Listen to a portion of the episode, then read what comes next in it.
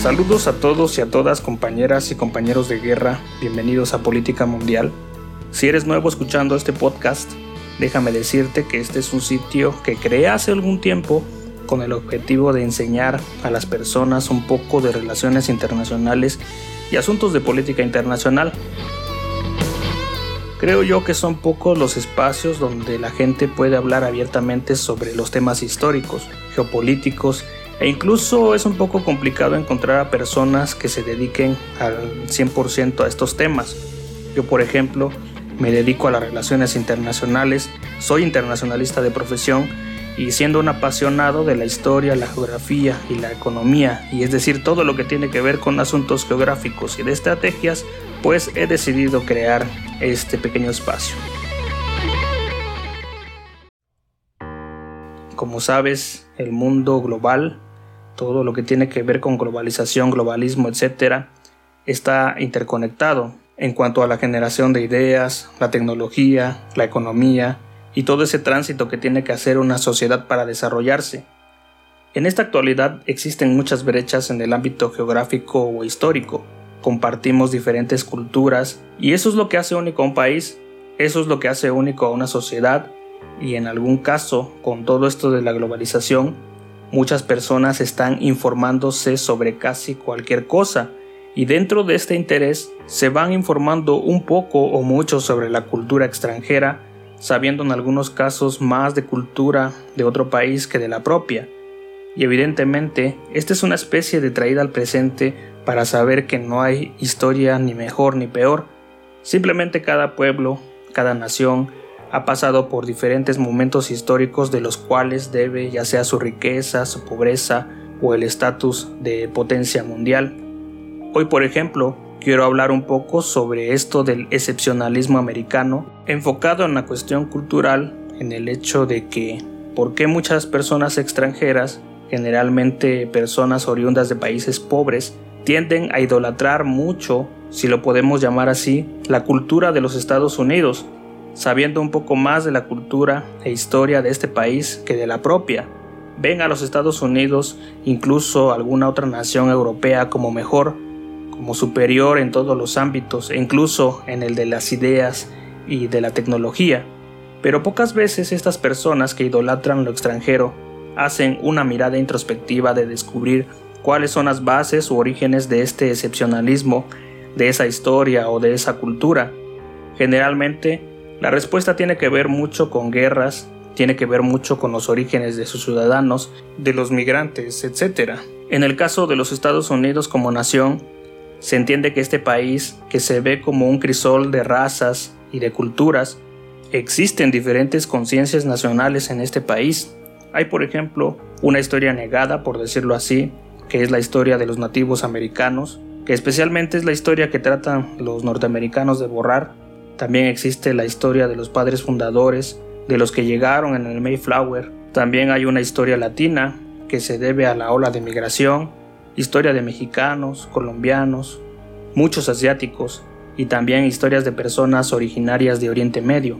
Por eso se dice que los Estados Unidos es en realidad un crisol de razas y de culturas, todo lo excepcional que esta nación puede ser en lo tecnológico, la creación artística, etc., viene siendo una mezcla de todo lo anterior. Evidentemente, no olvido los migrantes llegados en las épocas de las guerras europeas, que procedentes de Grecia, que procedentes de Italia, procedentes de varios países europeos que hoy, a pesar de que han pasado muchos años de lo acontecido durante la Primera Guerra Mundial, Segunda Guerra Mundial, de la Guerra Fría, de la posguerra, pues esos migrantes llegaron a la isla Ellis para hacer realidad un sueño de libertad, vivir y alejarse de la guerra. Y del mismo modo también dejaron las primeras semillas de que a través de sus descendientes iban a generar cambios profundos en esta nación que abarca lo intelectual, la creación de tecnología e innovaciones que incluso tú y yo usamos todos los días.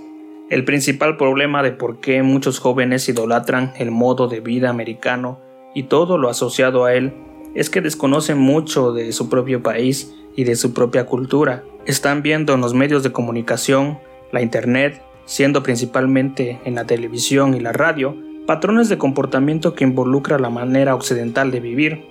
en los países que deben su razón de ser a la cultura y a la tradición, el observar modos de vida distintos a los propios en lo referente a cómo se debe de vivir, lo que se tiene que tener para ser como el otro, vendría siendo una jugada más de Occidente sobre el gran trabajo que ha hecho el gobierno norteamericano de exportar su cultura a través de su estilo de vida, artistas, series de televisión, pensamiento y sus pensadores. El desconocimiento de uno mismo y de su cultura es lo que a mi juicio conduce a los más jóvenes a sentirse inferiores en este respecto. Todo esto que te comento ya está sucediendo en lugares de África donde se idolatra la cultura americana y europea, y todo esto puede poner en peligro el legado cultural de los países, por ejemplo en la India, que es una sociedad hasta el día de hoy patriarcal, en la práctica familiar, la tradición y la costumbre se están poniendo en riesgo debido a las informaciones que circulan en la televisión, la prensa o la internet.